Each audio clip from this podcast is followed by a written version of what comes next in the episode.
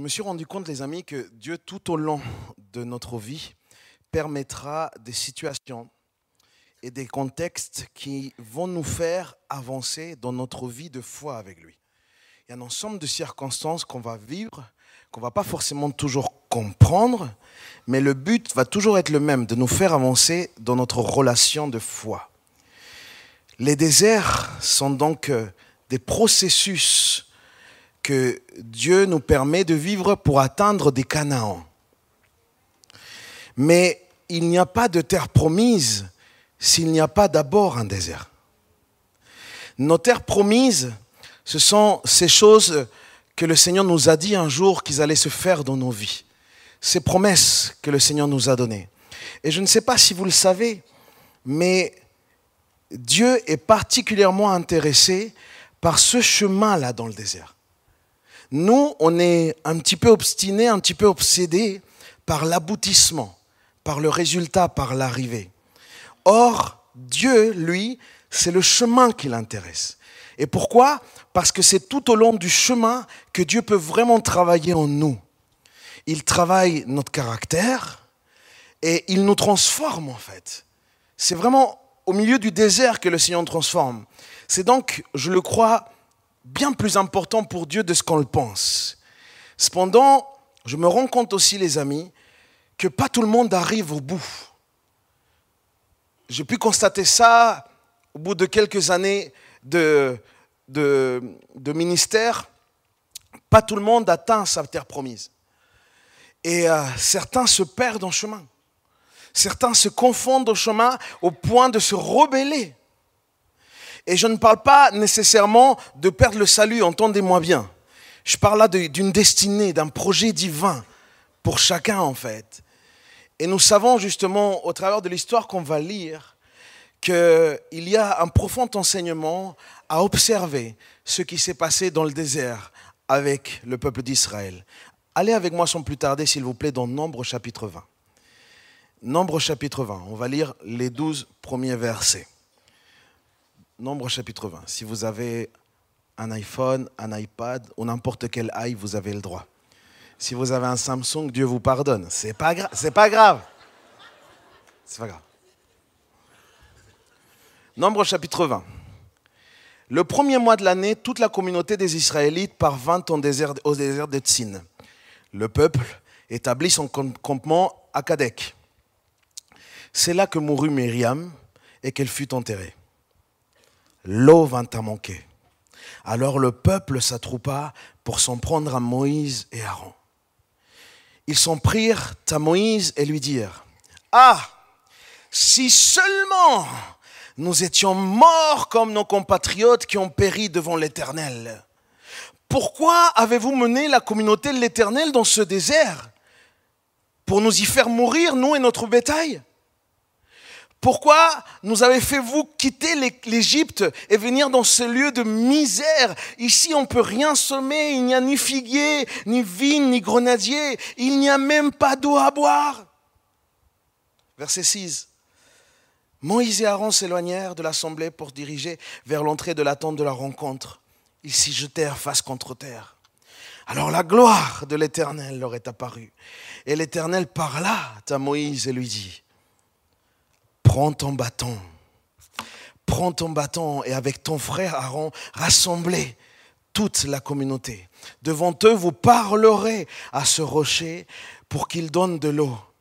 Ainsi, tu feras jaillir pour eux de l'eau du rocher et tu donneras à boire à la communauté et au bétail. Moïse prit le bâton qui se trouvait devant l'Éternel, comme celui-ci lui avait été ordonné.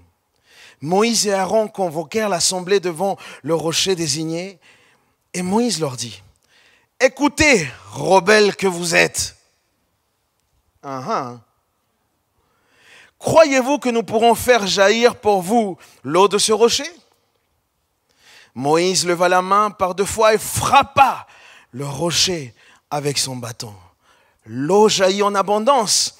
Hommes et bêtes purent se désaltérer. Mais l'Éternel dit à Moïse et Aaron, vous ne m'avez pas été fidèles et vous n'avez pas honoré ma sainteté aux yeux des Israélites. À cause de cela, vous ne ferez pas entrer cette assemblée dans le pays que je leur destine. Je trouve ce texte, je ne sais pas vous, mais particulièrement dur, particulièrement difficile. Et c'est curieux, on voit un miracle, mais on ne voit pas une, une bonne fin, on voit une mauvaise fin.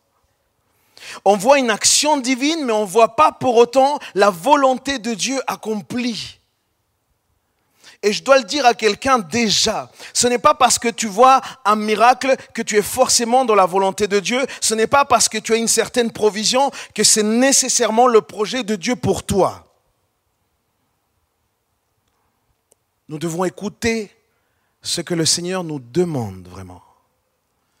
Ce récit, les amis, nous transporte à un moment décisif où, après 38 ans dans le séjour du désert, le peuple renouvelé se prépare à entreprendre cette conquête de Canaan. Renouvelé, les amis, parce qu'une grande partie des anciens, une grande partie de ceux qui étaient sortis d'Égypte n'a pas survécu à cette fameuse traversée. Beaucoup d'eux se sont rebellés.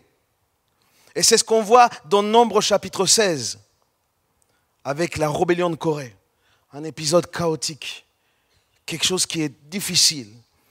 Mais c'est une nouvelle génération ici qu'on voit. Une nouvelle génération qu'on voit ici avec Moïse. On est vraiment à la fin de ce périple, à la fin de ce parcours dans le désert. Sans doute, l'esprit qu'anime ce peuple reste quand même avec les anciennes dispositions. C'est-à-dire qu'il y a quand même un attachement à des très mauvaises habitudes de la génération précédente, c'est ce qu'on va remarquer. L'exode du peuple d'Israël nous laisse sans doute un grand nombre d'enseignements. Et vraiment, il faudrait manquer de beaucoup d'humilité pour ne pas nous identifier, nous, avec ce peuple. Vraiment, on ne peut pas dire que nous n'avons pas eu par moments une attitude comme ça. Il y a en nous, les amis, la même nature qu'il y avait dans ce peuple. Il y a en nous les mêmes tendances une nature similaire. Le verset 2 nous donne une précision sur le contexte. Il disait qu'il n'y avait point d'eau. Et c'est curieux parce que je me dis comment est-ce que c'est possible ça, sachant que les historiens, dans la vallée de, ils disent que dans la vallée de Ridma, là où ils étaient, où le peuple passait juste au, voisinage de, de Kadek, l'info intéressante ici, c'est que cette région, cette zone a été reconnue comme une, comme une zone avec beaucoup de sources d'eau. C'est connu comme une zone qui était riche en eau en fait. Mais il peut que dans l'année où ils vont arriver eux, il y ait comme une sorte de sécheresse, comme par hasard. Combien savent qu'il n'y a pas de hasard avec Dieu? Mes amis, est-ce que vous n'avez pas eu, vous, déjà, l'impression d'être dans un désert tellement aride qu'on se sent nous-mêmes complètement asséchés. D'ailleurs, ce n'est pas qu'un ressenti personnel. Le manque de fraîcheur spirituelle est concret. On le voit dans notre vie de tous les jours. Notre entourage le ressent. C'est très concret. Et ça peut se manifester par une sorte de décrochage, voyez-vous, comme dans le désert. Et, on se dit, ma situation, mon contexte est aride. C'est tellement difficile ce que je suis en train de vivre. Et je n'arrive pas à voir Dieu agir dans ma faveur. Et comme je n'arrive pas à voir Dieu agir dans ma faveur, alors ma passion aussi, elle commence à se tarir. Et je commence à devenir sec. Le peuple d'Israël ignorait que le lieu où il marchait était un lieu riche en eau. Et si Dieu, les amis, je le crois que c'est le maître des éléments, ça veut dire qu'il est au contrôle de toute source d'eau. Ce qui veut dire, c'est qu'ils étaient déjà dans le lieu qui avait la provision dont ils avaient besoin. Mais pour avoir cette provision, Dieu attendait quelque chose du peuple et Dieu attendait aussi quelque chose de particulier de Moïse. Alors ce qui est certain à la lecture de ce texte, c'est que le peuple, lui, voulait de l'eau. Il avait soif. Mais que voulait Dieu du peuple au travers de ce passage au sec? Qu'est-ce que Dieu recherchait? Dieu cherchait une seule chose, les amis. Dieu cherchait la confiance. Dieu cherchait la confiance. Cette confiance du peuple qui leur aurait permis de rester en paix. Et avec une puissante conviction que s'ils appartiennent à Dieu, alors Dieu pourvoira. Mais l'attitude du peuple n'était pas celle de la confiance, était celle du reproche. Leur frustration les rendait de plus en plus désespérés. Mais si Dieu cherche la confiance de son peuple, c'est parce qu'il aura déjà prévu auparavant, il aura déjà prouvé auparavant qu'il pouvait avoir confiance, qu'il pouvait avoir foi en lui. Il aura déjà prouvé auparavant, au travers d'autres circonstances, qu'il prenait soin de son peuple. Dieu avait déjà montré sa puissance, il avait déjà montré sa faveur, mais non, comme on le voit dans le verset 3, le peuple cherche querelle et ils s'en prirent à Moïse. Et le peuple fait quoi? Eh bien, il râle. Le peuple râle, râle et râle encore. C'est marrant. Ça me rappelle un peuple.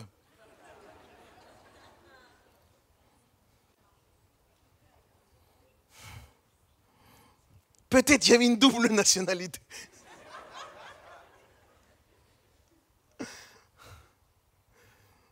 Dans cette détresse, la génération nouvelle, elle va se montrer défiante, elle va se montrer rebelle comme ses pères.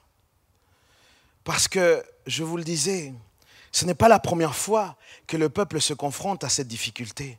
En fait, le texte biblique nous apprend que cette même, presque même situation s'est déjà produite au début de l'Exode, en fait. Dès la première année, il me semble. Allez avec moi maintenant à Exode chapitre 17. Et là, on est vraiment au début. Donc, euh, euh, on, on, est 38 ans avant, quoi. 37 ans peut-être. OK? Exode chapitre 17, versets 2 à 6 nous dit Alors le peuple, le peuple prit Moïse à partie en lui disant Donne-nous de l'eau à boire. Moïse leur répondit, et regardez ce qu'il répond, c'est très important. Pourquoi me prenez-vous à partie? Et voilà, écoutez bien ceci. Pourquoi voulez-vous forcer la main de l'Éternel? Waouh C'est très intéressant ce qu'il vient de dire. Parce que si Moïse dit ça, c'est parce que Moïse, il discernait, il comprenait une chose. Il y a un timing pour tout. Il y a un temps de Dieu il y a un temps de Dieu que nous devons accepter. S'il est Dieu, les choses doivent se faire à sa manière parce qu'il est Dieu. Combien de fois, les amis, nous disons-nous, dans notre vie chrétienne, peut-être enthousiaste, à un moment, on dit Seigneur, et on prie comme ça, on lève les mains, on dit Seigneur, fais ce que tu veux de moi. Shabadabada. Ah, parce qu'il y en a qui sont très spirituels, tu vois. Seigneur, fais ce que tu veux de moi. Et le Seigneur, il commence à agir. Et là, on voit, oh, Seigneur, ne fais plus ce que tu veux de moi, s'il te plaît. Allez, on revient sur le texte. Verset 3. Pressé par la soif, le peuple se plaignit à Moïse et dit, pourquoi nous as fait-tu quitter l'Égypte? Est-ce que c'est pour nous faire mourir ici, nos enfants, nos troupeaux Mais gloire à Dieu, même, même même réflexe de Moïse. Moïse cria à l'Éternel en disant, et ça c'est le cri d'énormément d'hommes de Dieu, énormément de femmes de Dieu, de personnes qui sont en leadership, que puis-je faire pour ce peuple? Cette question résonne en chaque serviteur. Que puis-je faire pour ce peuple? Et sa réalité, elle était terrible. Il va dire, ils sont sur le point de me tuer à coups de pierre l'Éternel dit à Moïse, vas-y, fuis.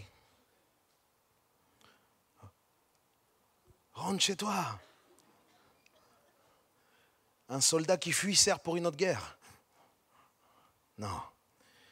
L'Éternel dit à Moïse, passe devant le peuple et emmène avec toi quelques responsables d'Israël. Prends à la main le bâton avec lequel tu as frappé le Nil et va. Mais il ne le laisse pas là. Et il lui dit, quant à moi, je vais me tenir là devant toi sur le rocher du mont Hareb. Tu frapperas le rocher et l'eau en jaillira et le peuple pourra boire. Et Moïse fit ainsi en présence des responsables d'Israël. Même situation, vous êtes d'accord avec moi ou pas? Même situation, ok? Le peuple a soif, le peuple se désespère, ils sont proies à Moïse, et il y a un miracle. Trouve-les cette différence, quoi. Vraiment la même situation. Mais est-ce que toi, dans ta situation actuelle, ça ne te rappelle pas quelque chose que tu aurais déjà vécu?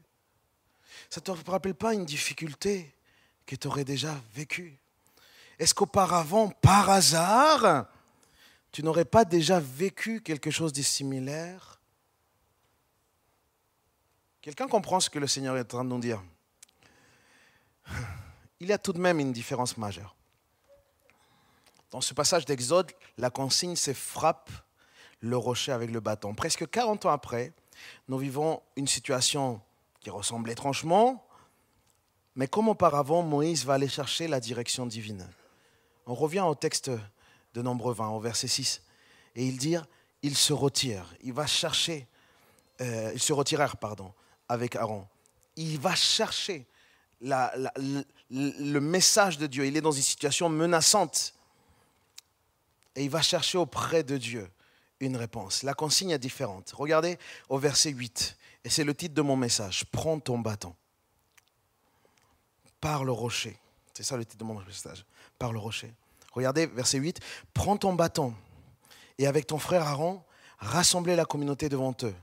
Vous parlerez à ce rocher pour qu'il donne de l'eau prends ton bâton. Celui avec lequel Moïse peut-être avait fait tous ses miracles en Égypte. Souvenez-vous, il s'est passé tellement de choses avec ce bâton. Moïse, il s'est tenu un, jour euh, devant la mer, il a levé les bras, il avait aussi le bâton. Un moment, il a frappé l'eau, elle s'est transformée. Un moment, il avait un bâton, le bâton, il s'est transformé aussi. Il avait vécu des, choses très miraculeuses. Je pense, je ne sais pas, peut-être dans cette période, le, le bâton de Moïse, c'était un petit peu l'extension de son bras.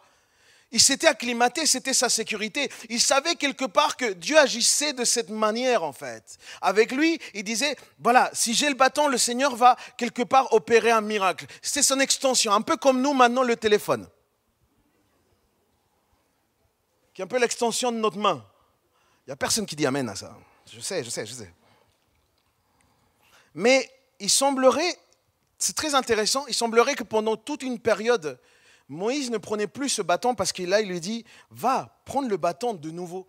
Ça veut dire que pendant une certaine période dans le peuple, le bâton, il est resté inactif et Dieu a laissé qu'il y ait les différentes affaires qui doivent être gérées dans le peuple, qui soient gérées par les différents responsables.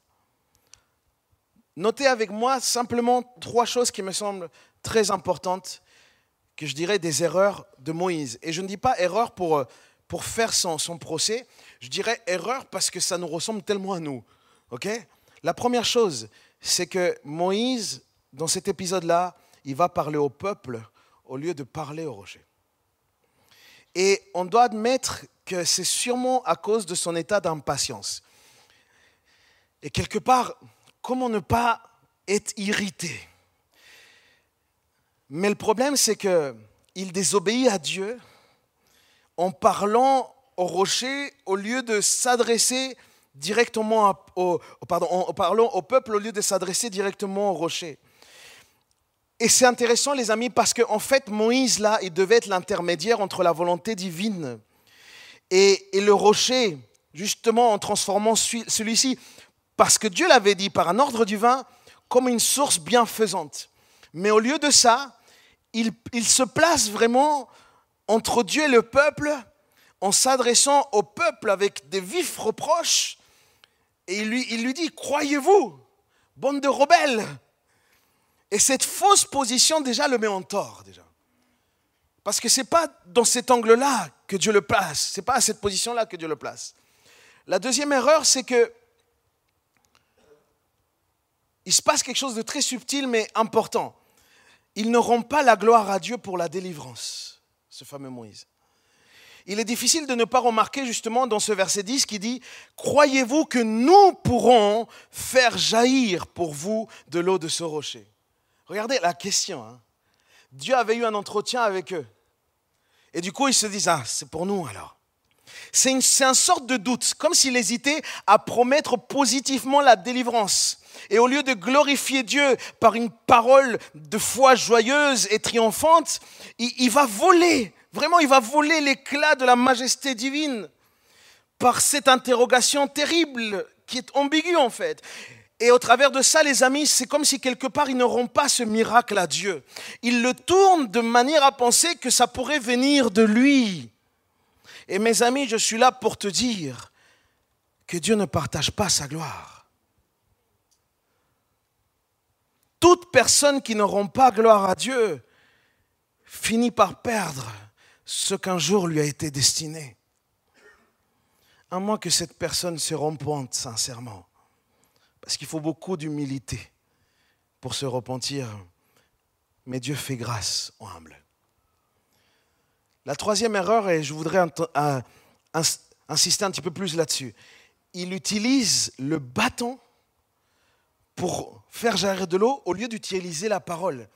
Et c'est très intéressant parce que, vous voyez, il est là et il frappe à deux fois très fort, avec colère, avec force, il frappe deux fois.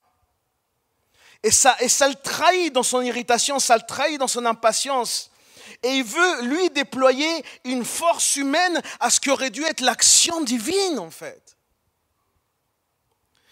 Et je voudrais, si vous permettez, de pouvoir développer un peu ici, parce que le bâton, les amis, était ce fameux outil que Moïse connaissait bien. C'était ce qui l'accompagnait partout. Il maîtrisait ce bâton. C'était pour lui le mode opératoire avec lequel il agissait avec le Seigneur. Mais Dieu ne voulait pas simplement travailler le cœur du peuple pour qu'ils aient confiance. Il voulait travailler celui de Moïse. Il voulait voir à nouveau la foi de Moïse dans cette situation. Et Dieu lui dit, prends ton bâton, mais tu ne vas pas l'utiliser. Je t'emmène dans une dimension surnaturelle. Je t'emmène dans une dimension miraculeuse. Mais je ne vais pas faire comme tu crois que je vais faire parce que mes amis, Dieu est Dieu et il fait ce qu'il veut. Dieu cherchait la foi chez Moïse. Et Dieu cherche toujours la foi chez l'homme et la femme. Il ne cherche pas forcément à que tu ressentes des émotions.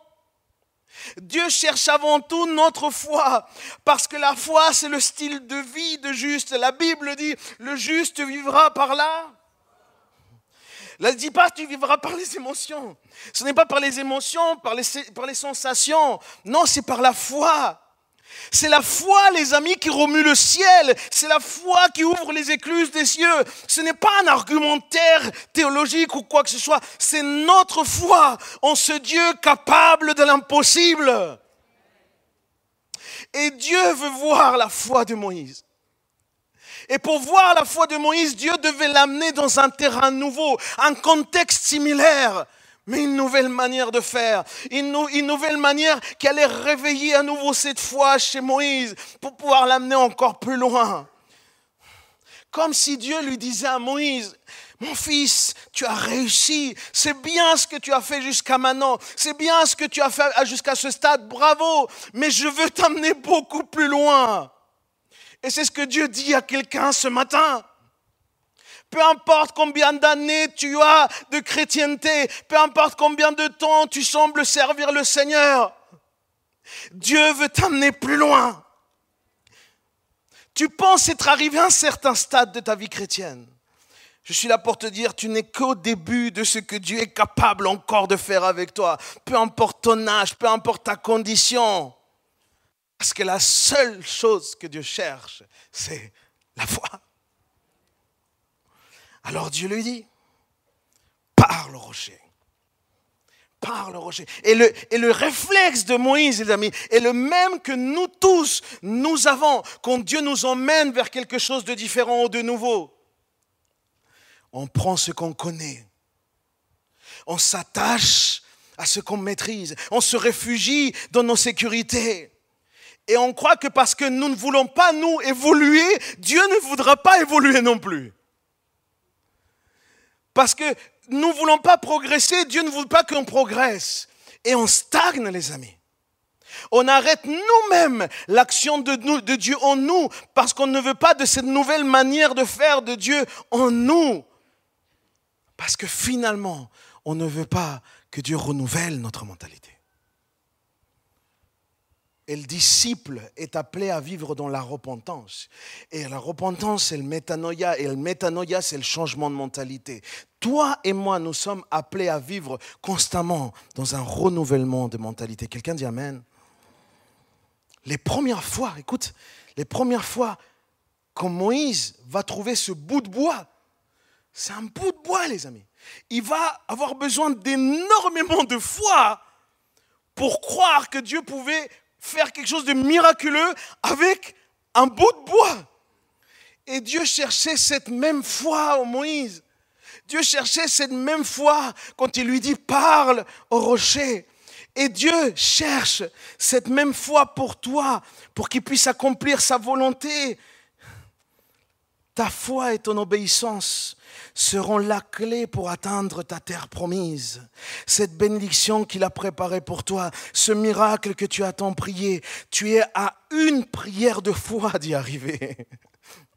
Mais Dieu te dit aujourd'hui, je ne veux pas que tu t'attaches à un bâton. Tu as un bâton avec toi, mais je ne veux pas que tu mettes ta foi dans ce bâton. Oh non, ne compte pas sur ce bâton. Ne t'assois pas sur tes acquis.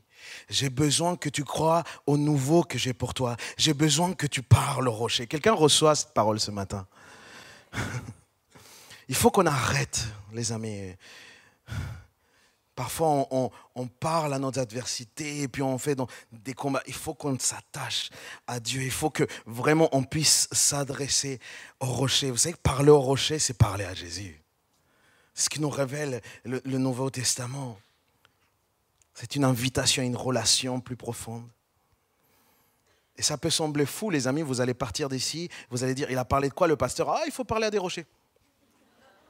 Ça peut sembler fou. Mais laissez-moi aller jusqu'au bout. L'apôtre Paul va parler aussi de cet épisode, il va nous donner une révélation qui me semble importante. Dans 1 Corinthiens chapitre 10, versets 3 et 4, il va dire ceci.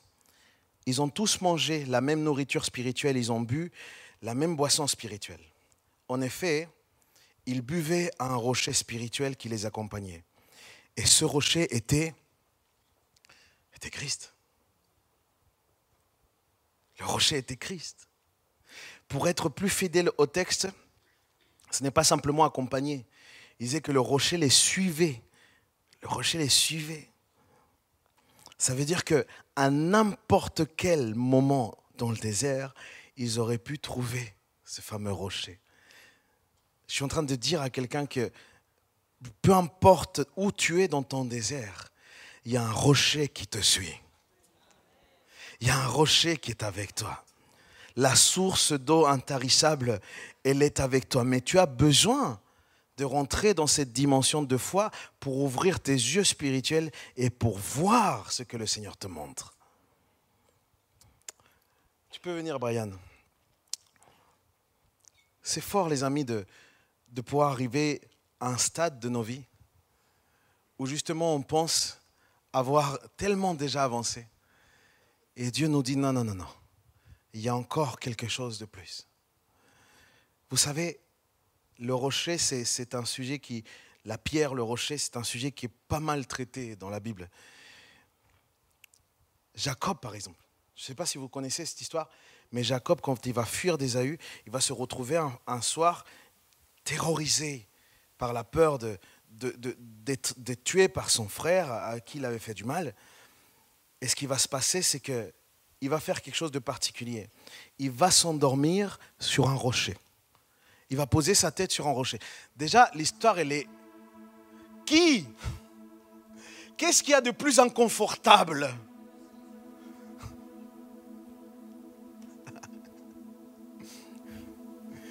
Il n'y a rien de plus inconfortable pour dormir que de mettre un rocher. OK? Mais le rocher est le type de Jésus. Alors, Jacob, il craignait pour sa vie. Mais Jacob, il va trouver du repos dans le rocher.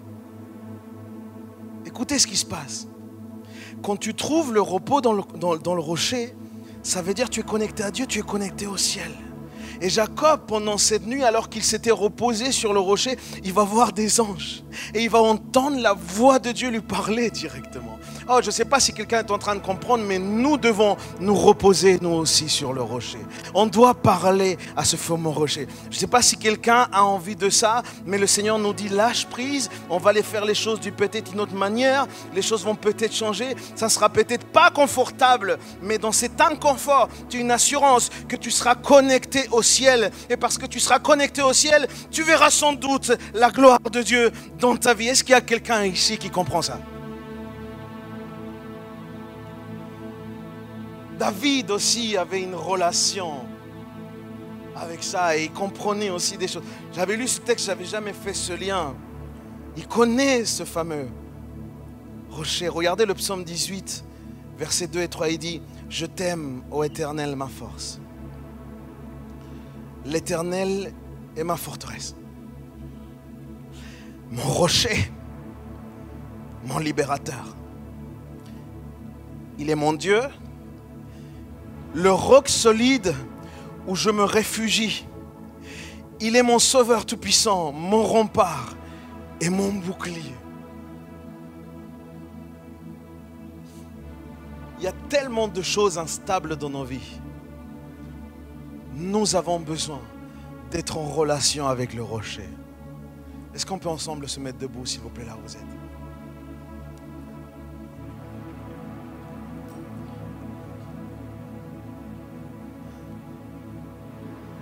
Parle le rocher.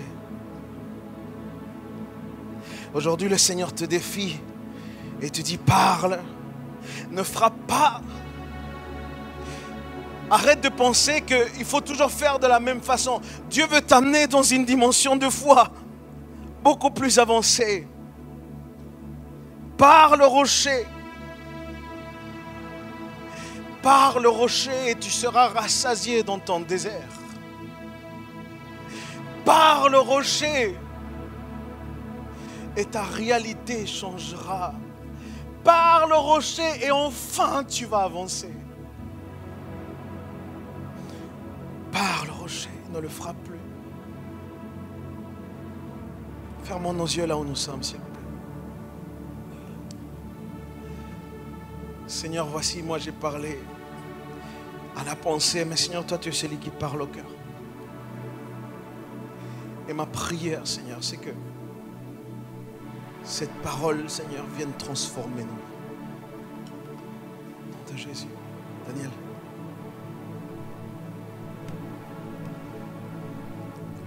Pour rester quelques instants dans, dans le recueillement, il y a des, des messages qui euh, nécessitent forcément des, des, engagements, parce que la foi fait appel aussi à un engagement. Peut-être que jusqu'à jusqu'à présent, vous vous disiez, mais ma source, elle est en dehors de mon désert. Et mon but, c'est vraiment de, de, faire tout pour sortir de, de, cette étape un peu compliquée et difficile. Et je suis sûr qu'après, je vais trouver de quoi me restaurer, de quoi me, me relever, parce qu'on a du mal à imaginer ou associer le mot désert et renouvellement. Or, Dieu, qui permet aussi les déserts, permet que dans ce désert, nous puissions vivre également notre renouvellement et notre exaucement de prière. Cherche la source dans ton désert.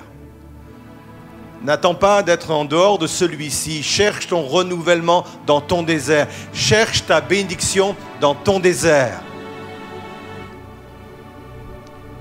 Comme nous l'avons entendu ce matin, ça passe vraiment par un, abandon total entre les mains de Dieu. Cet abandon consiste à dire j'abandonne mes vieilles pratiques. J'abandonne ce que je sais faire. Comme Moïse avait un savoir-faire avec ce bâton. J'abandonne cela. J'abandonne ma conception de, de, de, croire comment tu dois et tu peux intervenir dans ma vie, Seigneur. J'abandonne tout cela. Et d'une façon nouvelle, je viens à toi en te disant, Seigneur, fais comme il te semble bon, Seigneur. Ma foi repose uniquement, non point dans une méthode, dans un processus quel qu'il soit, dans un concept quel qu'il soit, mais ma foi repose uniquement en ta personne. Tu es le rocher, Seigneur. Et si ce matin quelqu'un avait envie de, de marquer cet instant avec une démarche de foi, je lui demanderai de s'imposer en sortant des rangs, en descendant du balcon et en venant, en venant se positionner sur le devant. C'est une façon de, de dire, dans mon désert, je viens chercher mon renouvellement. Dans mon désert, je viens chercher la réalisation de la promesse. Dans mon désert, je viens et je m'abandonne totalement à toi. Jusqu'à présent, j'avais déjà fait le scénario de la façon dont tu allais agir, Seigneur. Jusqu'à présent, je me disais, mais j'ai les moyens, j'ai le savoir-faire, j'ai j'ai l'ancienneté spirituelle. Mais Seigneur, c'est un total abandon que je viens, Seigneur, devant toi. C'est avec un total abandon, Seigneur. Moi, j'abandonne mes, mes croyances ou mes fausses croyances. Et je viens simplement me positionner sur le rocher que tu es, Seigneur. Il ne me reste plus que toi, il me reste plus que ce rocher, il me reste plus que ta parole, il me reste plus que ta personne et ton œuvre. Ma foi repose uniquement en toi, Seigneur. Je me dépouille de tout le reste et je viens devant toi. Approchez-vous sur le devant. Je vais demander euh, au groupe de, louanges d'interpréter le, chant et, continuer à venir pendant ce chant. Et après, on prendra le temps de, prier avec vous d'où nous sommes pour que la grâce de Dieu puisse vous accompagner. Approchez-vous.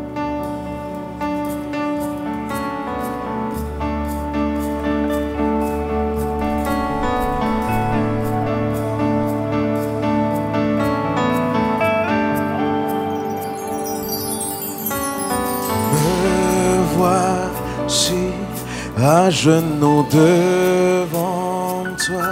J'abandonne tout. J'abandonne tout. Mon seul désir, alors que tu m'as dit, c'est d'être avec toi c'est d'être avec toi. Dis-le avec moi. Je m'abandonne.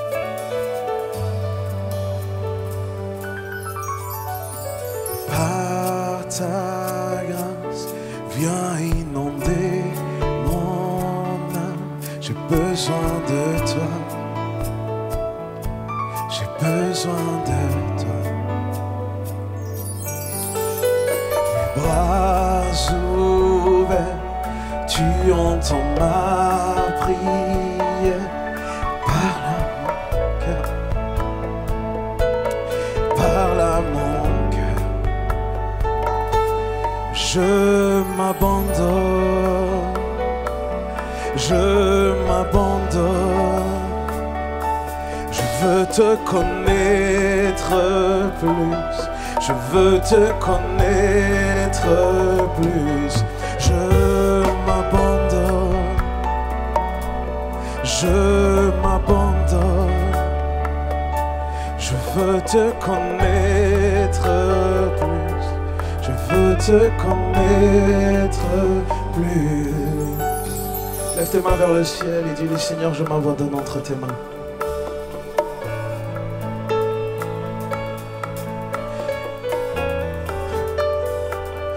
Prends ma vie, Seigneur. Tel un vent puissant, souffle maintenant. Dieu vient régner, Dieu vient régner en moi. Tel un ouragan,